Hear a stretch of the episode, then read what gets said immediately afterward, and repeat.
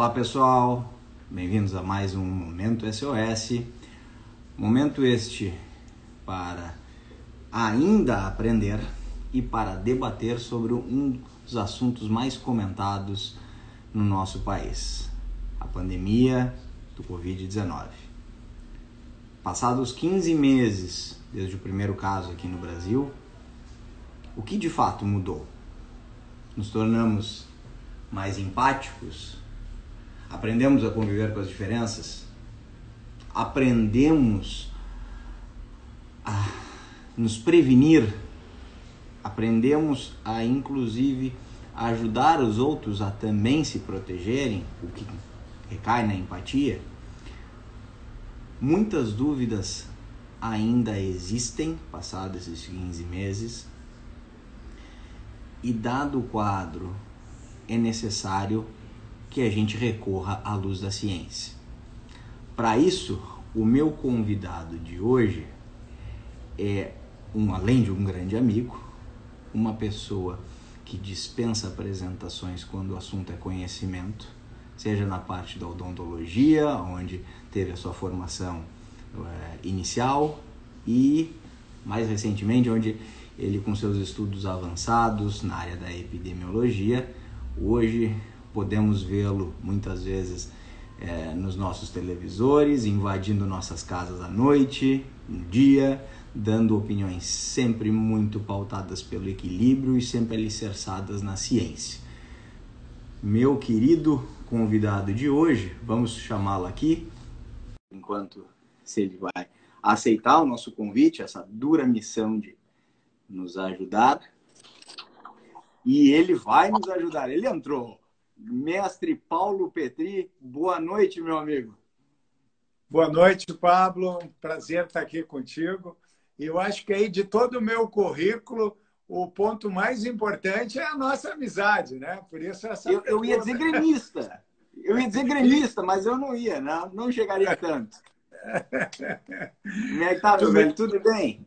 Tudo bem. Me ouve bem, Paulo? Me, me vês bem? Perfeito. Perfeitamente. Perfeitamente. Então, então uma boa noite para ti, uma boa noite para os que estão conosco. Eu já estou vendo alguns amigos aí que eu compartilhei o teu convite. É um prazer estar contigo. Olha, vai, espero que a gente consiga, pelo menos, é, é, trazer à luz um pouquinho da ciência do equilíbrio. Eu não sei se tu conseguiste acompanhar a, a entrada. Uma das coisas que essa live ela ela está planejada há muito tempo. Só que eu acho que eu tive tanto em outros veículos que eu queria primeiro que tu tivesse um descanso, né? E segundo também eu queria, queria ver a melhor forma de, de poder te colocar. E eu acho que até com essa questão de CPI que nós estamos aí, muitas investigações e, e comentários. Então eu acho que é, o, que é o momento da gente pelo menos sentar, botar os assuntos em pauta com calma e com ciência, né? Para a coisa andar. Petri, a primeira pergunta que eu vou te fazer é a pergunta, e, e, acho que a gente já tinha conversado sobre isso, nas perguntas inicialmente elas nem são minhas, é, são perguntas de discussões, aquelas de bar que a gente tem do futebol, e as pessoas vão trazendo isso, e, e eu fico, confesso que eu fico meio angustiado, não porque eu não tenho a resposta, não, eu, eu, eu gostaria muito de ter, mas não tenho. O fato maior é que a gente tá, tá bombardeado de especialistas, e eu vou botar esses especialistas muito entre aspas, né? Na, claro. na TV, que parecem estar sendo uma coisa muito mais de especialização ideológica do que propriamente uma especialização científica. E isso aí tá, acaba por minar uh, o interesse, inclusive, da população, ao meu ver. Mas vamos lá. Como que a gente é, é, estuda e como que se aborda um, um vírus que apareceu, vou colocar, do nada, e que em tão pouco tempo ele apresenta características completamente disformes se comparado a outras infecções. Quer dizer, então a gente imagina que imaginava que pessoas mais velhas teriam um quadro, inicialmente estou falando, né? Um quadro muito severo, adolescentes, é, adultos, jovens não, e hoje a gente vê que as coisas é, não mantêm um padrão. Então, como é que se estuda, como é que se estabelece um comportamento e como se estabelece principalmente opiniões que nem as tuas. Como é que, como é que se, se, se faz esse estabelecimento? É, Pablo, de fato, acho que tu pegaste o ponto, a chave, ponto mágico ali. É, não, está, não tem um padrão. Esse é um vírus que não é novo. É, ele é o novo coronavírus, mas é de uma família de coronavírus que não é novo. Então, já muito se sabia sobre coronavírus não em humanos. E quando em Wuhan se reportou lá no final ainda de 2019, os primeiros casos, não se tinha a menor ideia do que fosse acontecer. Eu, eu até brinco, Pablo, que nas minhas aulas de epidemiologia, eu ensinava o que, que era uma pandemia. Imagina, hoje qualquer criança sabe. E, lamentavelmente, todos nós, provavelmente, cada um de nós que está aqui conosco, Pablo, tem a lamentar uma morte. Um amigo, um familiar. Eu tenho familiares que eu perdi, tenho amigos que, que perdi.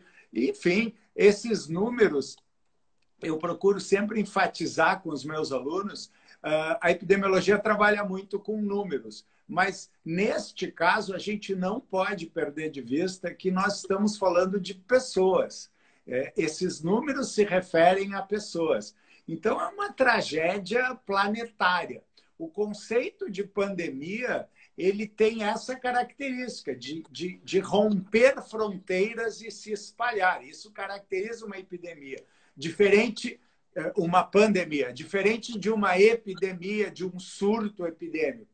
E como nós hoje vivemos um, um, um, um planeta superpopulado, eh, nós temos muitas pessoas e, por outro lado, especialmente com a aviação, ah, uma mobilidade muito grande. Então, realmente foi um fenômeno inesperado, mas eh, eh, em termos de exercício teórico, era bastante possível que acontecesse, porque um vírus uh, que tem uma transmissão por vias aéreas respiratórias, ele se difunde muito rapidamente e as pessoas circulando uh, no mundo como circulamos, é, isso se espalha rapidamente.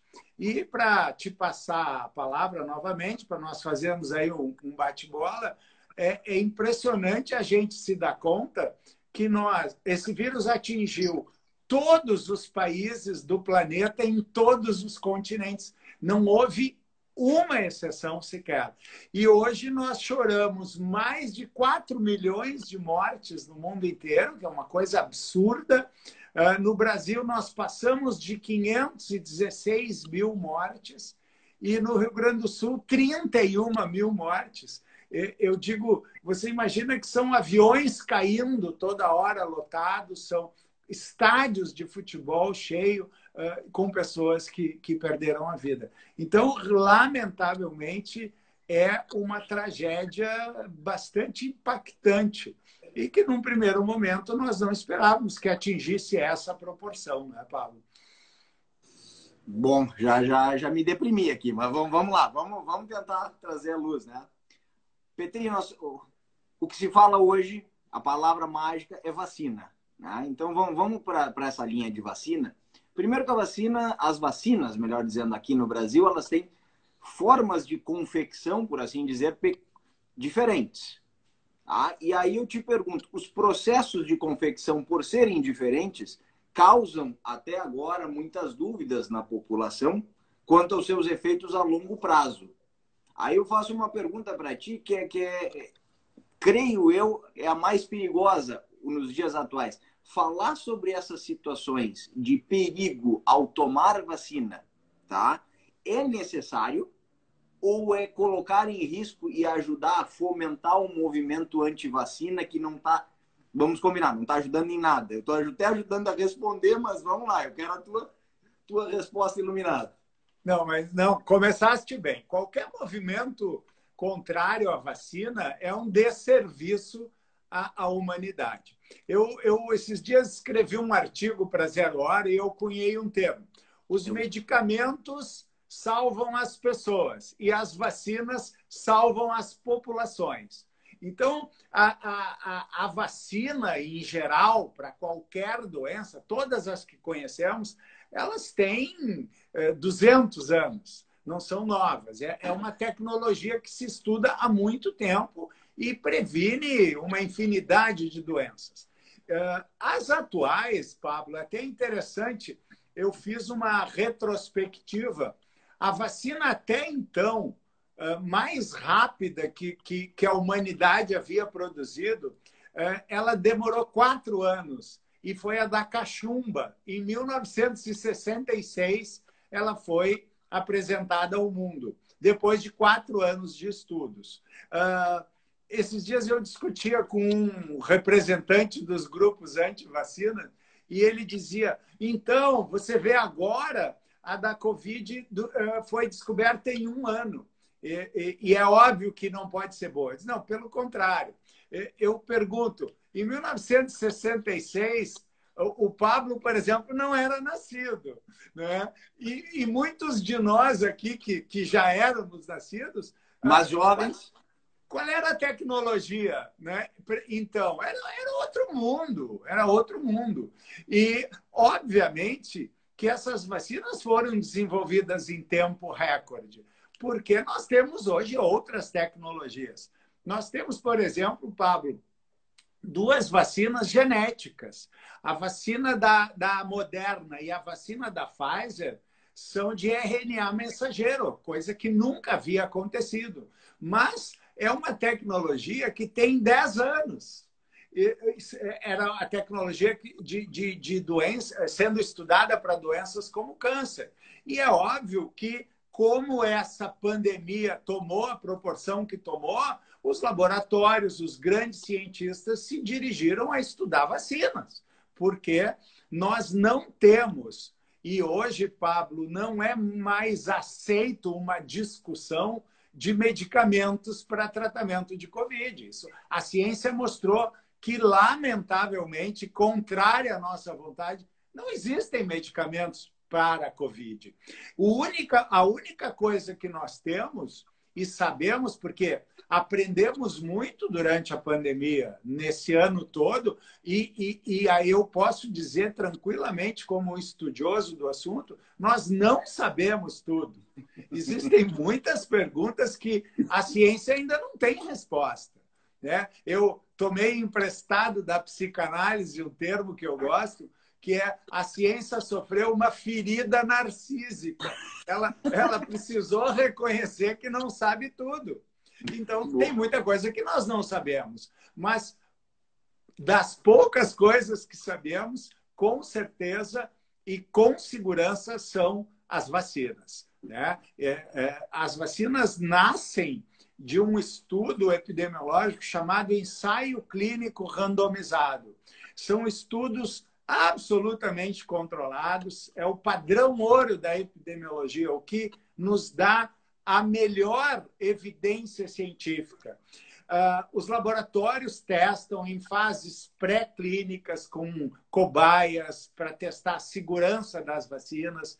Se vencida essa etapa, se vai para uma etapa de fase clínica com centenas, depois milhares, depois milhões de pessoas. Então, as vacinas são eficazes, são seguras. Evidentemente que existem alguns efeitos colaterais uh, possíveis, mas na grande maioria deles são poucos, são uh, uma dor no local da injeção, um, um, uma pequena uh, dor de cabeça, ou seja, são sintomas leves na grande maioria. Então, assim, advogar contra vacinas é advogar contra a ciência. Né? E é um desserviço que eu até não gosto da parte da política. Eu acho que tu pegou bem. Hoje parece que se dividiu em grupos políticos. Quem é a favor? Não, eu acho que nós deve, deveríamos todos ser pró-saúde, pró-vida, e não ficar pensando em política partidária. Perfeito. Continuando a linha, então, já que a ciência não tem todas as respostas, qual é o futuro da vacina hoje? Nós temos alguns comentários que são colocados na mídia de que há estudos da AstraZeneca colocando talvez a necessidade de uma terceira dose, inclusive. Mas hoje é possível afirmar qual é a validade dessa imunização que nós estamos tendo? É possível, nós já estamos trabalhando em uma vacina que não nos permita ter absolutamente nenhum sintoma, uma vez que infectados? O qual é o, o, como é que nós estamos nessa parte? É, ainda não, Pablo. Na verdade, essa é uma parte que ainda não se sabe exatamente. E, e, e só recuando um passo, Pablo, a gente tem que entender uh, que é natural que um vírus que circula durante muito tempo, ele sofre mutações. Eu faço uma metáfora para quem não é da área, é como se você pegasse uma cópia, uma folha com, com um texto e, fi, e, fa, e fosse fazendo cópias. Algumas dessas cópias terão defeitos. E é mais ou menos o que acontece com o vírus. Ele vai se replicando tanto que ele vai tendo defeitos, entre aspas, que são as mutações. E, e nós vemos hoje, inclusive a, a OMS está tentando padronizar no alfabeto, né? Alfa, a, a, variante do Reino Unido, a beta, a variante da África do Sul, a gama é a variante brasileira e a delta é a variante indiana. Então, nós já temos varia variantes importantes. Existem centenas delas desimportantes, mas essas são importantes porque as vacinas foram confeccionadas para combater um determinado vírus, que hoje até já se chama do coronavírus original, né? porque as vacinas foram feitas para aquele coronavírus. E agora, com essas variantes, fica a dúvida: será que nós estamos atendendo com as nossas vacinas a essas novas variantes ou não. É, não se tem claro. E, Sim. por outro lado, por quanto tempo essa imunidade persistirá? Existem vários estudos mostrando que três meses, seis meses, a imunidade começa a diminuir.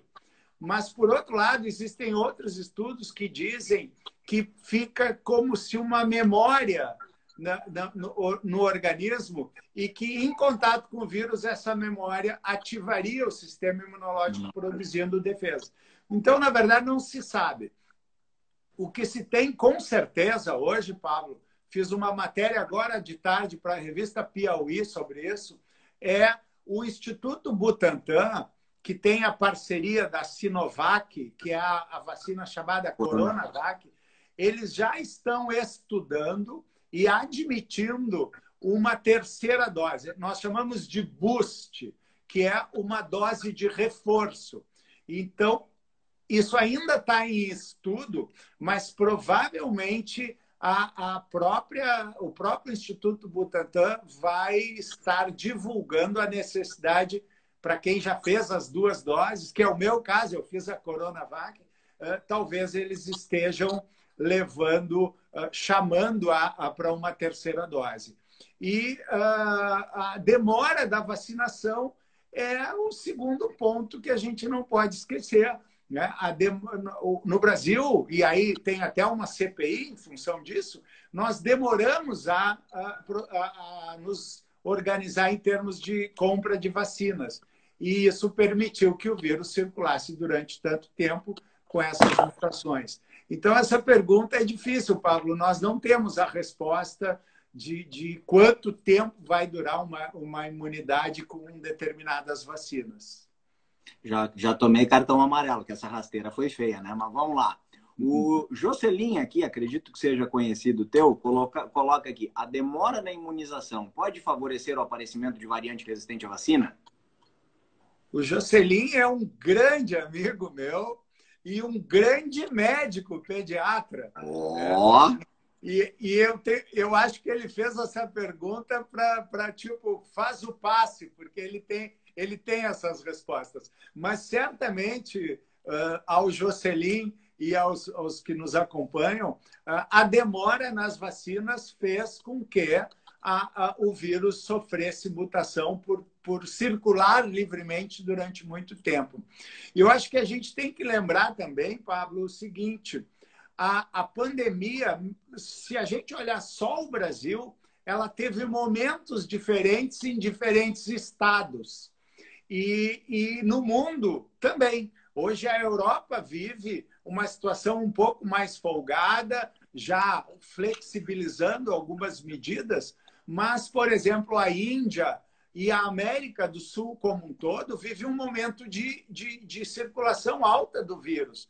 E isso trouxe um ensinamento muito grande, eu acho para o ser humano, ah, porque nós percebemos que hoje somos uma aldeia global, como se dizia antigamente. Ou seja, não adianta vacinar todos os gaúchos se as fronteiras com o Uruguai, Argentina e Santa Catarina estiverem em alta. Então, ah, por isso que existe a COVAX Facility, que é uma iniciativa da Organização Mundial de Saúde, tentando levar vacinas para todos os países, inclusive os países pobres que não podem comprar, não é? É porque nós dependemos, essa interdependência hoje é muito grande em função da mobilidade entre as pessoas. Falou, falou sobre as situações, as condições uh, de melhora Europa, baixa ou vamos dizer assim nova nova novo pico posso colocar para a parte de baixo da linha do Equador algo a ver com temperatura não não, não. Uh, Pablo eh, antes de te responder eu estou vendo aqui o Rogério Prates um abração Rogério.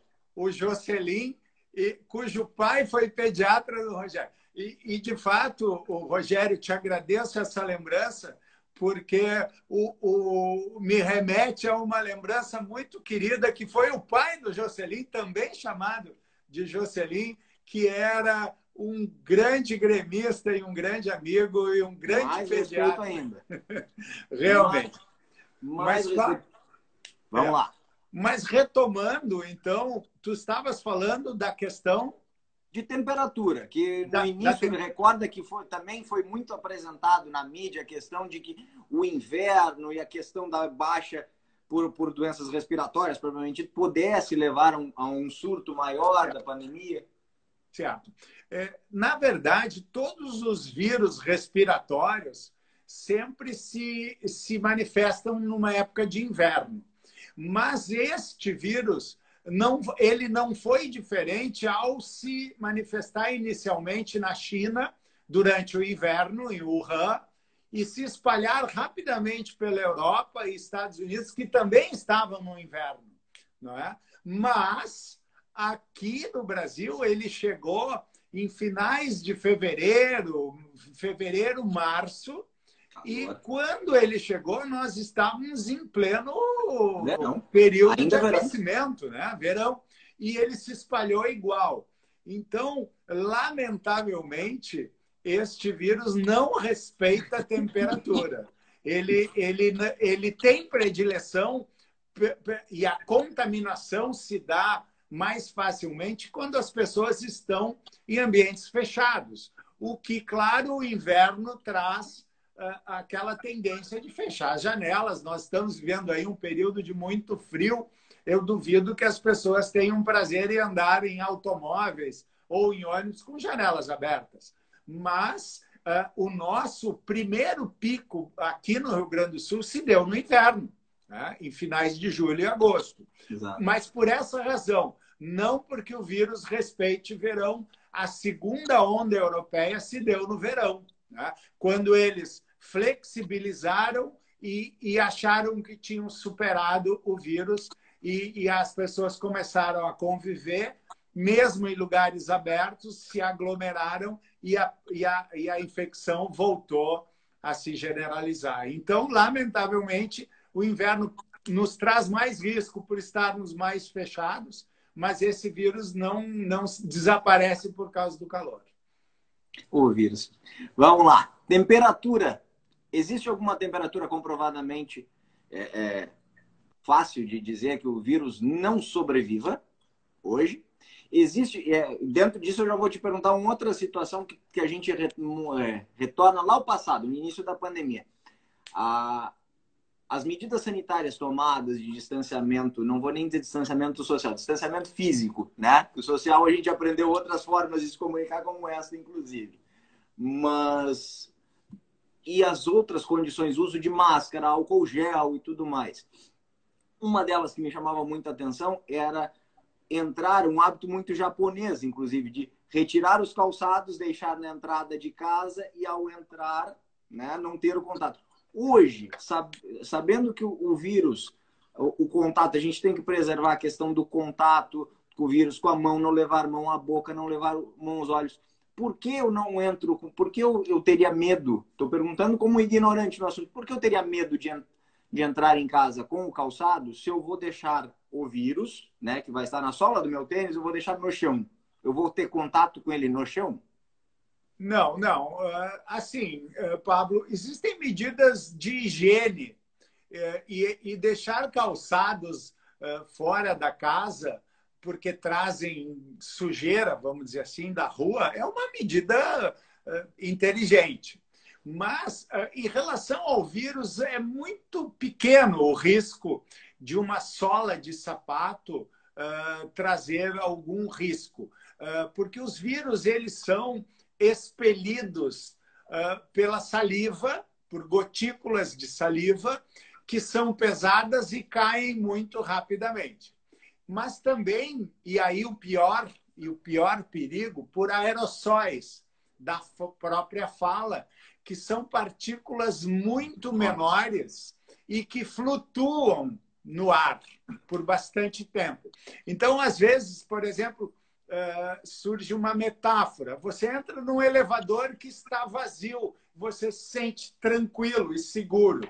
E pode eventualmente querer tirar a máscara para se olhar no espelho, enfim é um erro, porque se alguém acaba de sair desse elevador e tendo, por, por acaso, espirrado, uh, aquelas partículas podem estar em suspensão no ar. E por isso a importância do uso de máscaras, não é? Mas quando essas partículas caem, e aí um sapato poderia pisar, ou num, num acúmulo de saliva, uh, o vírus pode estar viável ali, pode estar vi viável em metais, né? E no transporte público também o perigo de tocar em superfícies metálicas, mas é, o risco é, é, é, menor e ele deve ser é, é, cuidado a questão aí da higiene das mãos. Então, tu falaste um conjunto de medidas, né, Pablo, que nós chamamos de medidas não farmacológicas que são essas, que por enquanto são as que temos além da vacina e um dia talvez de um medicamento. E, essa, e elas são as clássicas, eu não estou dizendo nenhuma novidade, mas convém continuarmos cuidando com a higiene das mãos, com o uso correto e uso correto da máscara, porque a gente vê pessoas colocando a máscara no queixo. Eu ia, eu ia colocar uma, não tem perto aqui para mostrar, mas realmente é, nariz e boca, né? Exatamente. É, tem, porque são as vias de, de, de, de, de emissão do vírus, né? as vias respiratórias. E, e, e, especialmente uma medida que é extremamente eficiente é arejar os ambientes, né? procurar deixar que o ar circule, abrindo uma porta, uma janela no, no oposto da, da, sala. Isso é bastante importante que, que se tome esses cuidados. Eu vou ser obrigado, essa pergunta veio de agora de, de sopetão, mas antes só vou, só vou colocar aqui para ti que uma pessoa é, te perguntou. Professor Paulo, meu filho positivou, não está tomando nenhuma medicação, não para no estômago. Ele pode se curar tomando líquido, chás bastante?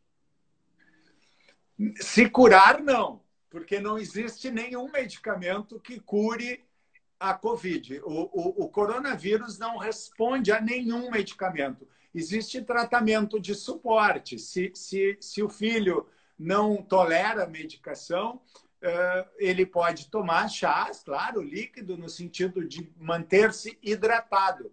Mas, uh, e ficar em observação, se ele não apresentar sintomas, e aí o Pablo, no começo da live, falou muito bem, não há um padrão. É, tanto que existe nessa doença pessoas que nem sabem que adoeceram e é, contraíram o vírus, mas não desenvolveram sintoma algum e passaram pelo ciclo, se eliminaram o vírus e nem sabiam que tinham o vírus. Enquanto outras pessoas têm estados graves internos e, e infelizmente, morrem. Né? Então, é um vírus que não tem padrão. Eu recomendo observar, o, alimentar bem, hidratar bem e observar uh, o menino, e se ele não tiver sintoma, tomara que não tenha, ele vai superar aí o vírus sem precisar medicamento algum. Eu vou, vou antes de entrar também com o meu comentário aqui, a Lu de Fini. Boa noite, obrigado pelo tempo de vocês. O que vocês acham sobre a segunda dose da Pfizer ter passado para 90 dias após a primeira dose? Até uns 15 dias atrás eram 21 dias, conforme a bula recomenda. Queres responder essa? Eu já tive essa conversa em casa, inclusive com a, com a, com a esposa. Essa pergunta é excelente. É, de fato, os ensaios clínicos que deram origem à vacina da Pfizer previam uma segunda dose, que a gente chama de dose de reforço, que, vamos dizer assim, a primeira dose acorda o sistema imunológico e a segunda dose eh, eh, efetivamente faz a imunização se completar. E era 21 dias. Em função da, do pouco quantitativo de vacinas e, e, e, dessa premência de, de vacinar mais pessoas, houve uma, um estudo que mostrou que a vacina já conferia, o, com a primeira dose, uma boa imunização. E, o, o, e essa decisão de aumentar para três meses a, a segunda dose, para a Ludfine, que fez a pergunta, não é brasileira. Essa decisão foi do, do, do, do FDA, que é a Agência de Regulação dos Estados Unidos. Eles primeiro fizeram essa, essa, essa concessão. E a Anvisa estudou também a, a, a possibilidade e achou viável. Então, agora a Lu está dizendo que é filha do grande Carlos de Fini, meu. Mas, uma, que legal! É, uma pessoa extremamente querida também, Lu, um beijo grande. O, o pai dela foi um grande amigo do meu pai e eu tive a honra de pegar essa carona na amizade deles. Mas, enfim. Então, Lu, eu acho que a gente pode confiar na, na, nas agências reguladoras. Né? Eu gostaria de, se eu tivesse tomado a Pfizer, ter tomado a segunda dose em 21 dias. Mas a gente deve confiar um pouco, e embora seja off-label, como se diz, né? está fora da bula, parece que a imunidade consegue manter uh, uh, uma, boa, uma boa resposta imunológica, mesmo com essa segunda dose em três meses.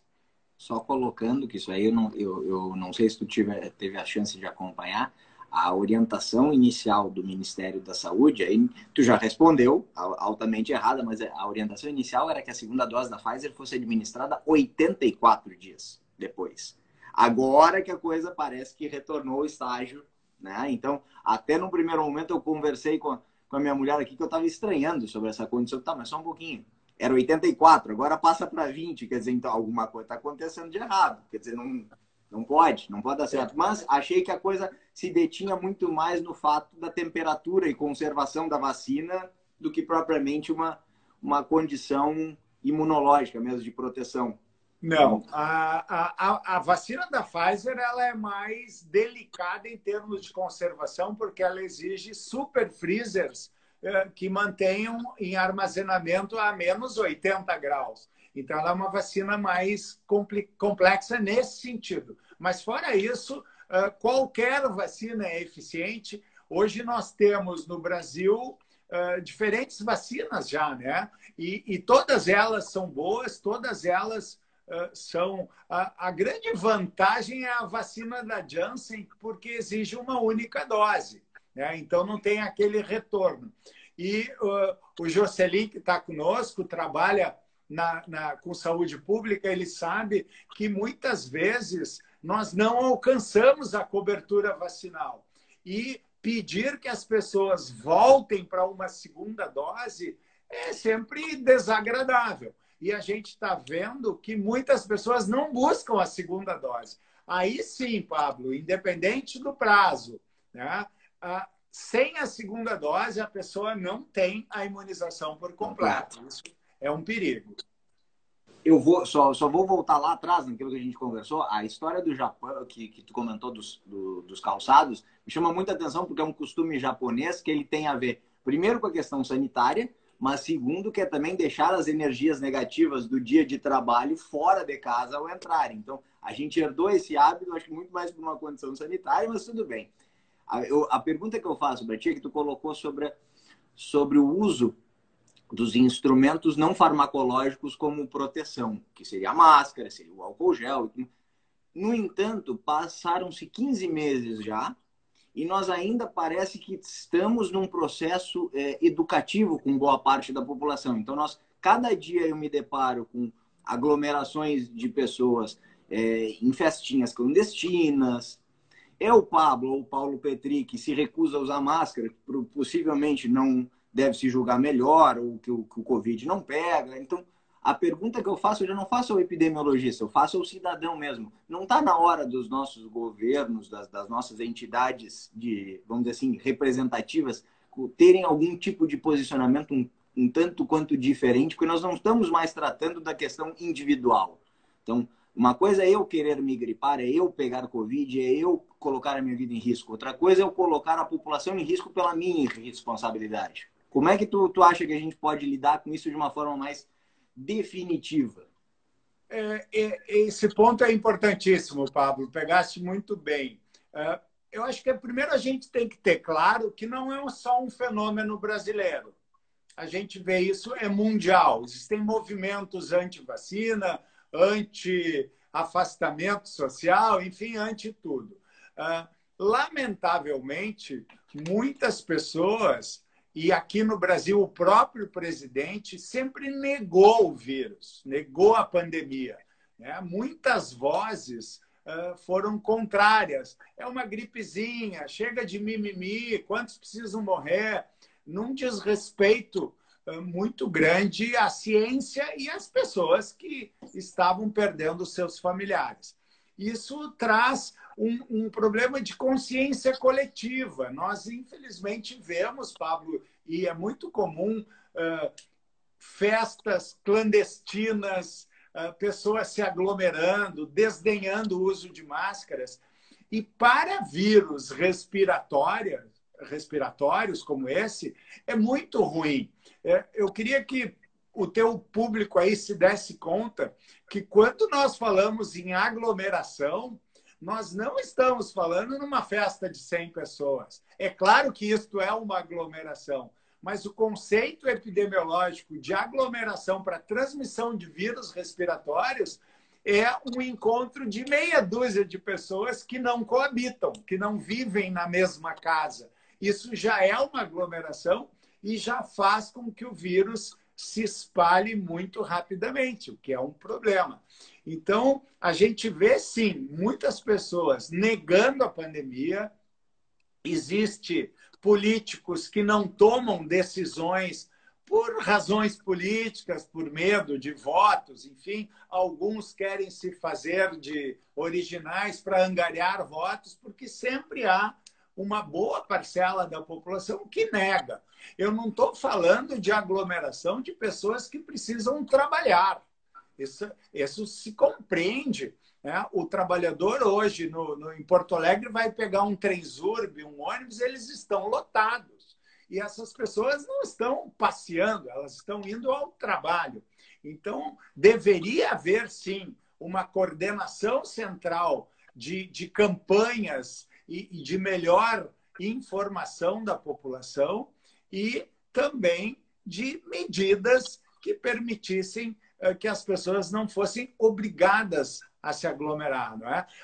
As vacinas, essas medidas não farmacológicas, elas são de natureza coletiva. E a pessoa tem que ter a empatia de se dar conta que vive numa coletividade e precisa colaborar com esse coletivo. Ou seja, essa atitude uh, uh, egoísta, eu não vou me vacinar, eu não uso máscara, isso é absolutamente uh, triste e reprovável.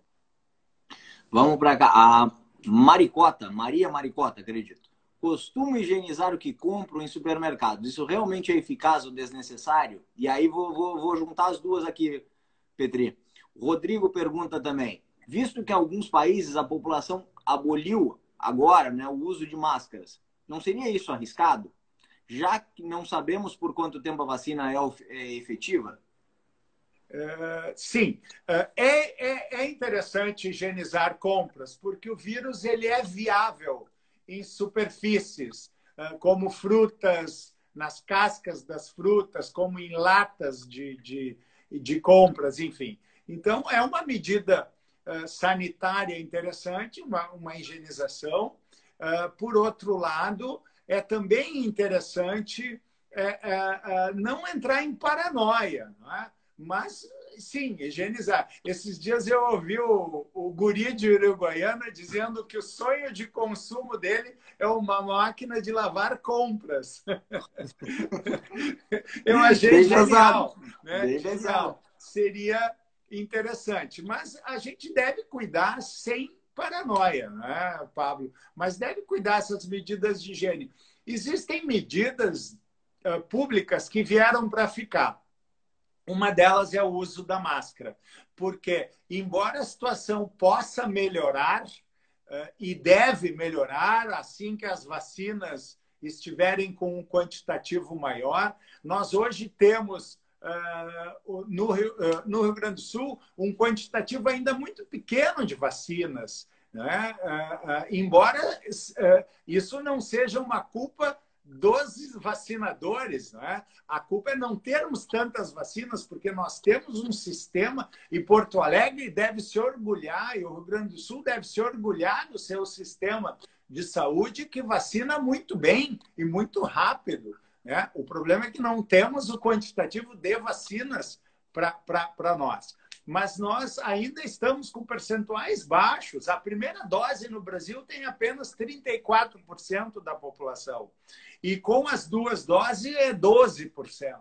Então, tu imagina que se pensando numa imunidade coletiva, que é quando o vírus começa a perder viabilidade, a gente está pensando em 70%, 80% da população. Então, ainda nos falta muito. E a segunda pergunta, Pablo, qual era? A questão do, do, uso, de, uso da máscara. Tu já comentou por cima aqui a questão da, do, do fato de, de é. não utilizar a máscara.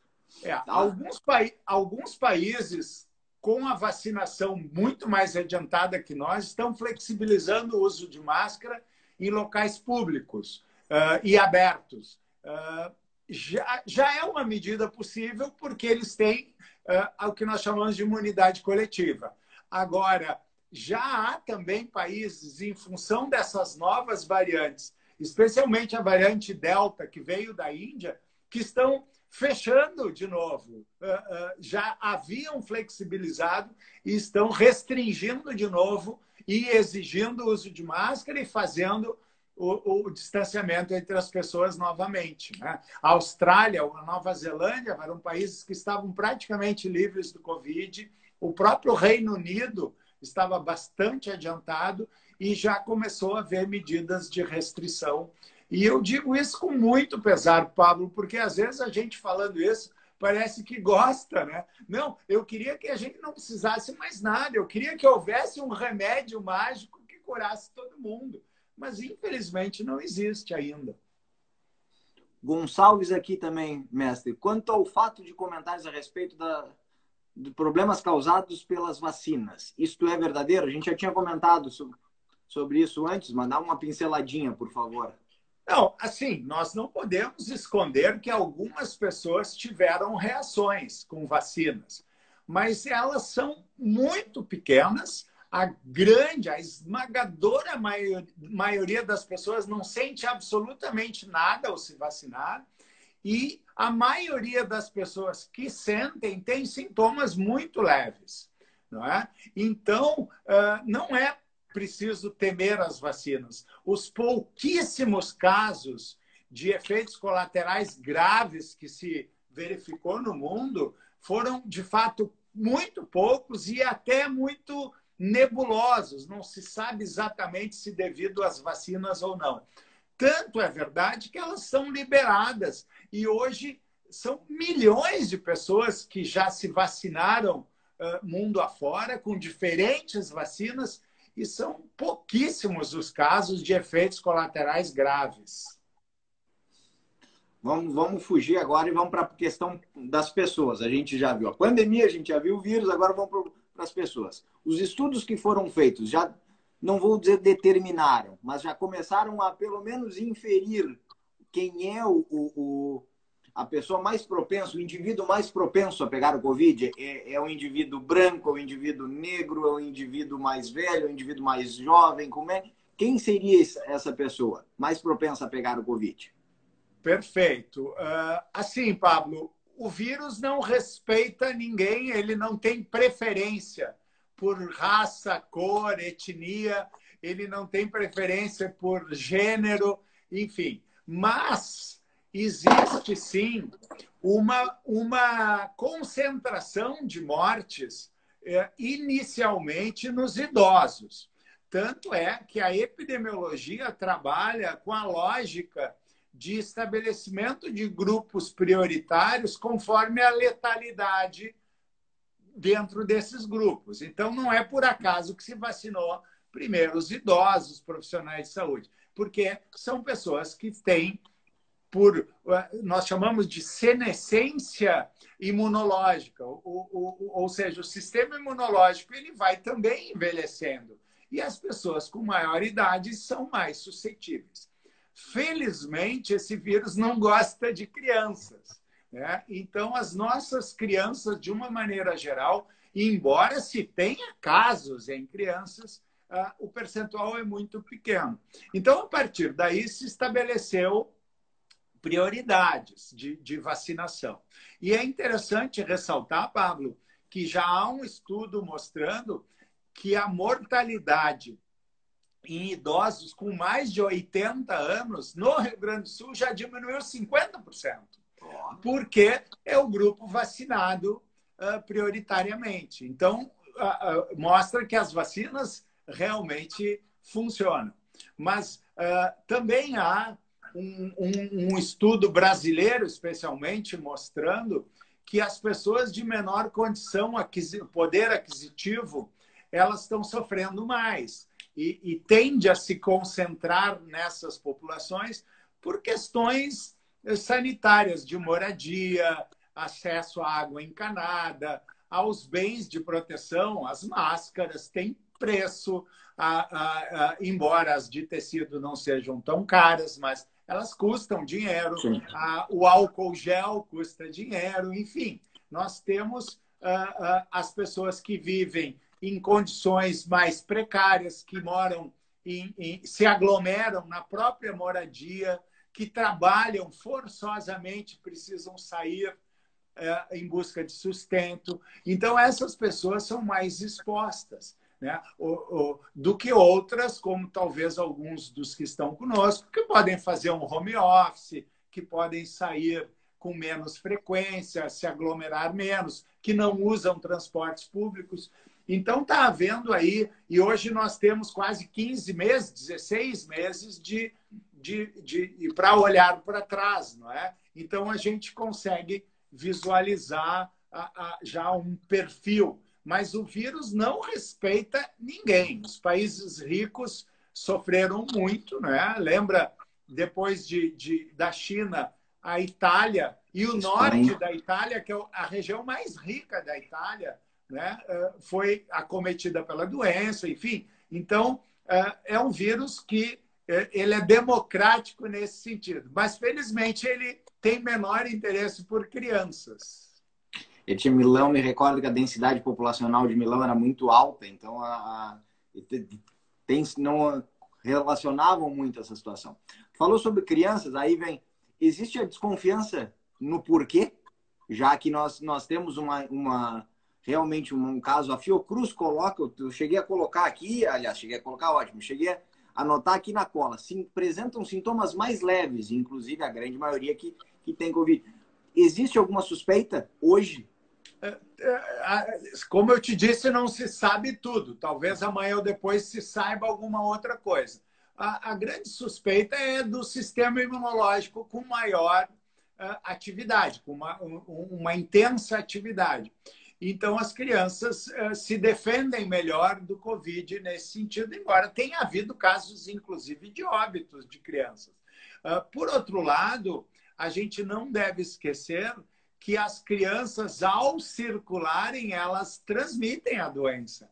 Mesmo elas tendo uh, pouca repercussão clínica, elas são potenciais transmissores, se contaminadas. Assim como aquelas pessoas que eu comentei, que podem estar eventualmente assintomáticas. Elas, felizmente, para o indivíduo, elas não têm sintomas, mas elas podem transmitir, o que é um, um, um problema. E por isso que esse vírus se espalhou tanto, né, Pablo? Mesmo ele tem uma fase pré-sintomática. Dois, três dias antes de aparecerem sintomas, se vierem a aparecer, porque alguns nem isso, nem... É, a pessoa está transmitindo, mas ela ainda nem sabe que tem o vírus. Por isso, essa difusão, esse espalhamento tão amplo do vírus. Nossa. Questão de sequelas, Petri, pós-infecção. Uh, muito se falou e, e, muito se comentou, mas obviamente muito pouco se, se embasou essas opiniões sobre o fato de que as pessoas que tendem a apresentar sequelas foram pessoas que uma vez estiveram em quadro de CTI. Pergunto, há alguma relação, há algum estudo, há alguma comprovação mínima sobre isso? Pablo, eu vi que está conosco aqui um, um, grande amigo, Fábio Ruschel, que é um grande médico, e talvez ele pudesse, Fábio, responder melhor do que eu sobre as sequelas de pacientes. Olha Mas, aí. enfim, uh, o que se sabe, Pablo, é que quanto mais severa a doença uh, que a pessoa teve, é porque o vírus teve um, um, uma quantidade maior de vírus no organismo mas as sequelas, então, teoricamente, são mais uh, possíveis.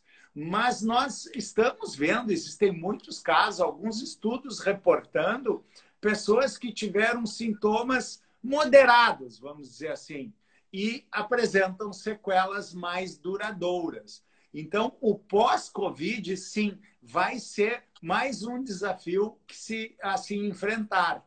Né? Pessoas que têm dificuldades motoras, ah, ah, ainda persistindo, depois de se curar do vírus, persiste as dificuldades motoras, algumas dificuldades de, de, de memória, algumas dificuldades de paladar, algumas dificuldades de olfato, tem persistido. Uh, fadiga, é, muito interessante, pacientes, estudos que referem pacientes com muita fadiga e, e não, é um, não é o cansaço, é, é, é, é uma fadiga que vem do nada. A pessoa está sentada uh, em repouso e ela se sente fatigada, sabe? Como se tivesse feito um exercício muito intenso. Uh, então, uh, muito está se aprendendo quanto a isso. Agora, felizmente, não parece haver sequelas que uh, mutilem ou que impeçam atividades profissionais, mas esses sintomas mais leves ou persistentes têm, têm sido reportados, sim. Nós tivemos o caso agora sobre fadiga, inclusive, do, do goleiro Breno, né? Que saiu do, do quadro, teve, foi totalmente sem maiores sintomas, de acordo com o que a imprensa, pelo menos, nos notificou, mas ao retornar aos treinamentos, ele acusa um cansaço e não, não consegue desempenhar a função atlética dele. E é um menino, um rapaz com, com que, 22 anos, acredito, é. Breno.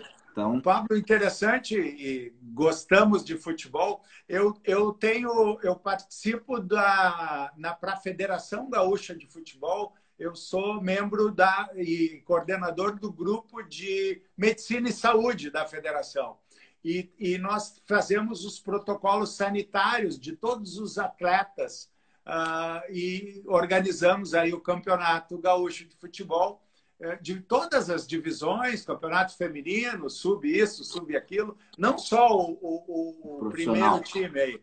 E, e, a, e tem aparecido muitas situações, e de novo, como tu referiste bem, é um vírus que não tem padrão, Uh, esse, esse, a, a, grande maioria dos jogadores são jovens e, e, são atletas bem condicionados e acontecem coisas muito estranhas. Nós tivemos um atleta eu não vou dizer nome, nem clube, mas nós tivemos um atleta que em novembro passado teve Covid.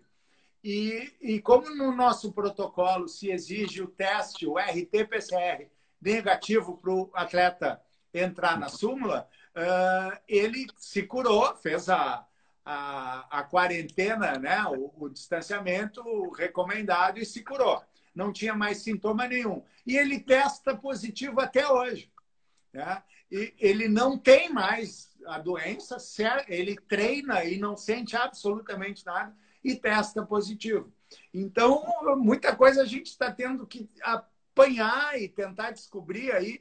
É, talvez sejam resquícios do vírus morto, inativado, mas que para ele aparece como positivo, enfim.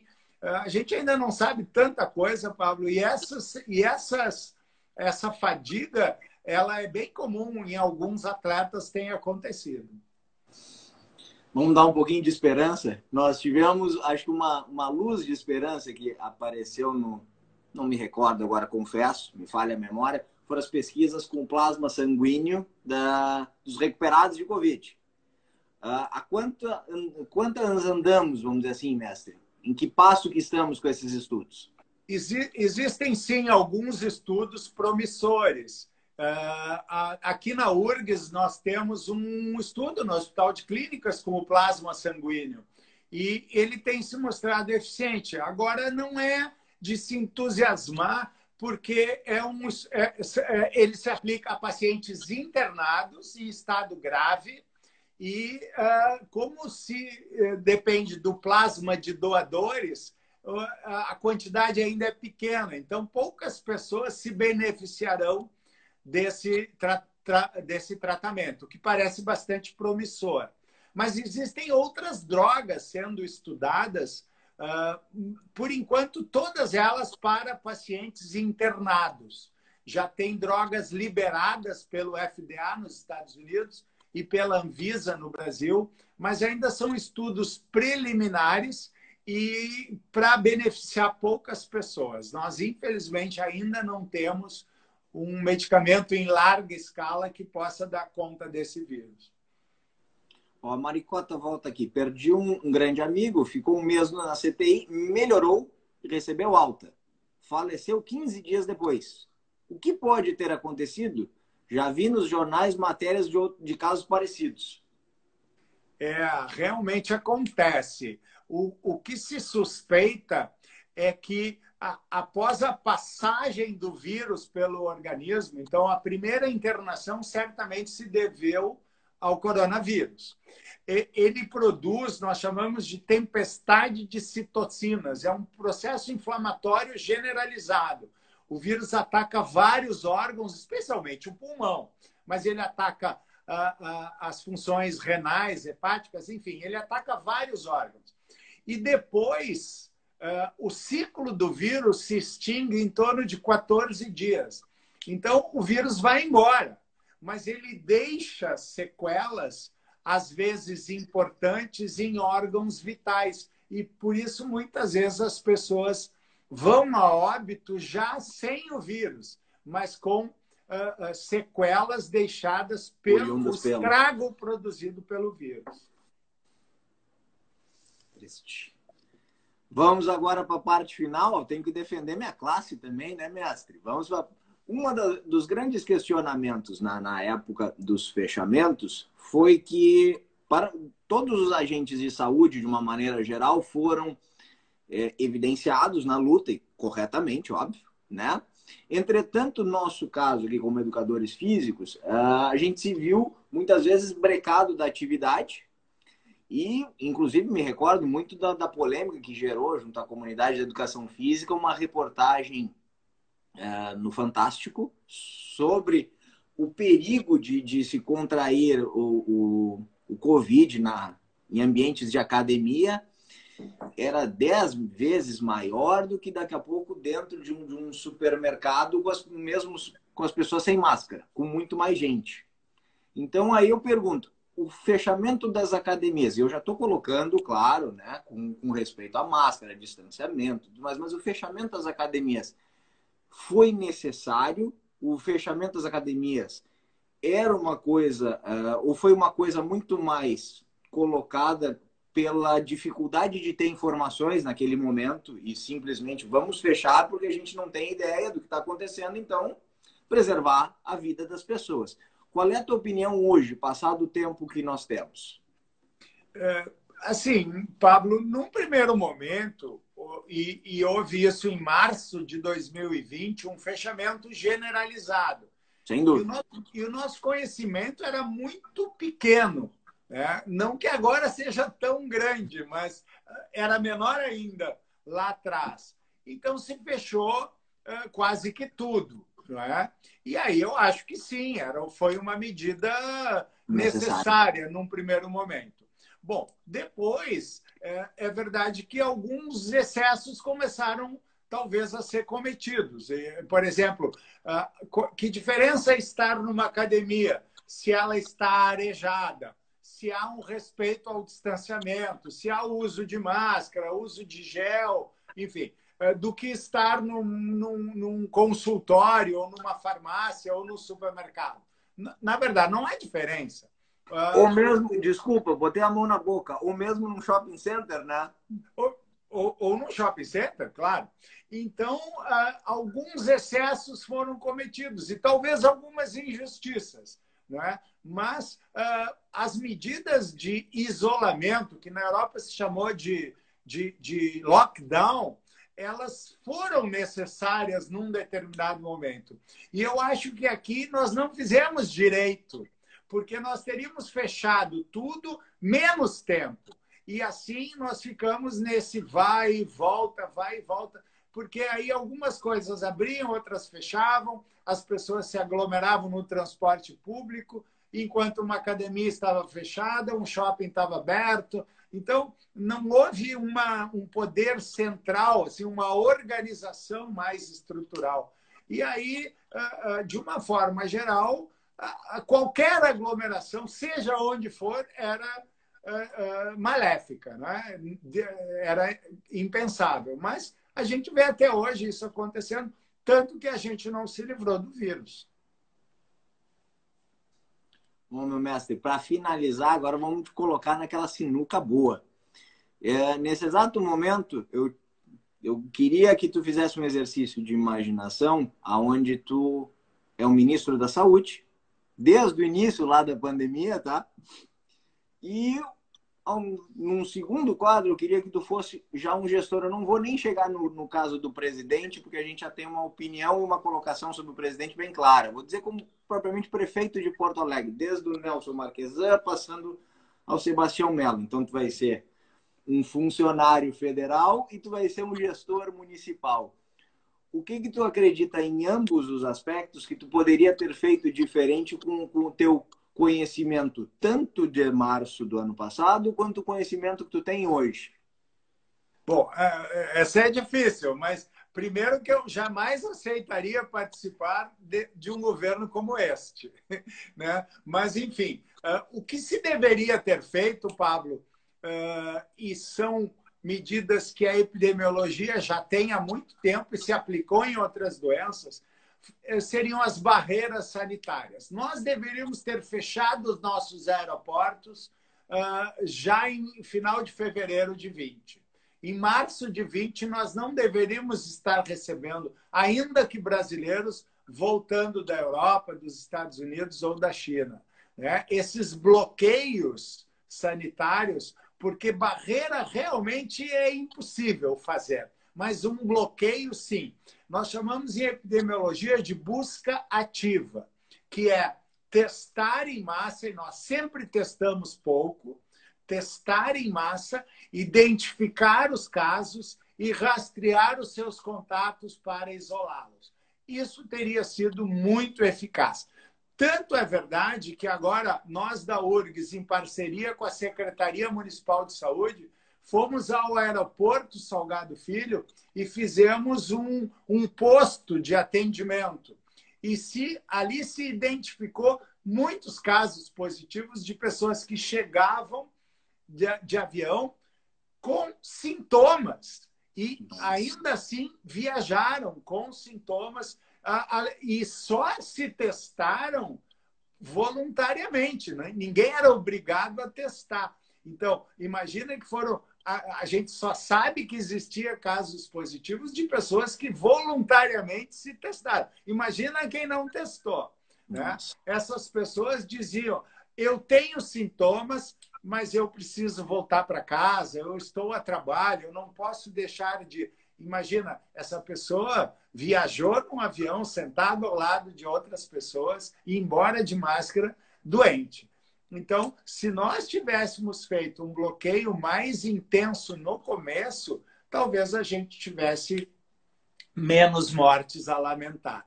E, especialmente, Pablo, mais vacinas. Mais vacinas. Nós deixamos de comprar 70 milhões de vacinas da Pfizer que poderiam ter começado a ser aplicadas muito Exato. antes. Né? Então, realmente, lamentamos muitas mortes que teriam sido evitadas.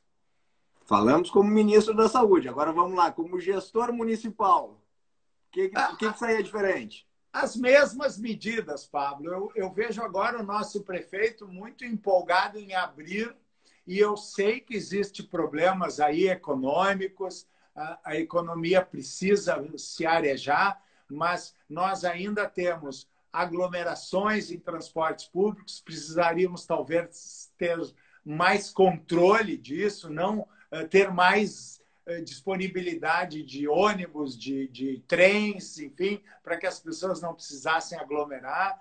Essa circulação livre é muito prejudicial.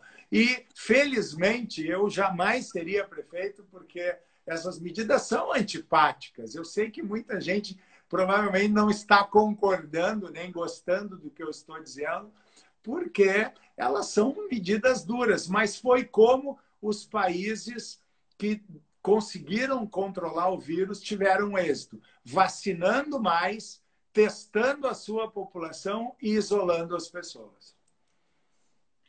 Mestre, vou, vou terminar com a, com a frase aqui da, do Gonçalves. Né? Excelente, muitos esclarecimentos. Olha, muito, muito, muito obrigado ao, ao mestre, ao meu amigo, ao meu gremista, meu, meu orientador, né? Esses dias ainda estava comentando sobre a, a, dissertação. Então, fica um agradecimento enorme aí pela tua disponibilidade, pela parceria. Espero que tenha ajudado a todo mundo a, a difundir, pelo menos, acho que o mais importante é como é que é tudo que sei é que muito pouco sei, né? Mas vamos tentar saber, vamos tentar saber mais. É verdade. Pablo, eu te agradeço muito o convite. E, e um convite teu, para mim, é, é, uma convocação obrigatória Olha, pela admiração e a amizade que eu tenho por ti. É, é, de fato, tenho muito carinho por ti. Agradeço muito a todos que participaram aí. Eu sei que às vezes as opiniões não são muito simpáticas, mas elas são científicas a gente procura se manter dentro da ciência. Eu vejo muitos conhecidos, não vou nominar mais ninguém, mas fica um abraço a todos aí que nos acompanharam. E, Pablo, eu estou sempre à tua disposição, para quanto precisar, quantas vezes quiseres. Obrigado mesmo, mestre. Eu acho que fica, fica também a colocação que se nós queremos um país de fato democrático, a gente, a gente precisa entender que a política está em todos os lugares, inclusive no momento em que a gente está expressando uma opinião, e eu posso até não concordar, mas eu tenho que pelo menos ouvir para pelo menos entender também o teu lado e poder debater e chegar à conclusão daqui a pouco, olha, não gostei da opinião do Petri, mas eu respeito. Ou, o Petri conseguiu me, me, me mostrar de uma forma que eu entendo e agora eu sou mais um do time. Então, obrigado mesmo, tu sabe que é recíproco essa admiração. Espero muito poder vê-lo em breve, né, para que a gente possa se cumprimentar, dar um, dar um abraço, né? matar a saudade aí. E que precisar de mim, sabe também, é só bater o telefone, estamos aí sempre. Agradecer demais a todos que estiveram aqui conosco essa, essa noite, a todas as dúvidas, espero que a gente tenha esclarecido. Eu vou responder aqui a, a Lu, inclusive, vai ficar salvo na, no meu IGTV, eu também vou carregar no YouTube, qualquer coisa, só me mandar uma mensagem depois que aí eu indico para quem quiser ver por YouTube e tudo mais. Petri, mais uma vez, muito, muito obrigado, meu mestre. Obrigado a todos que estiveram aí conosco. Um grande abraço. Boa noite a todos aí. Saúde. Saúde para todos. Tchau, tchau.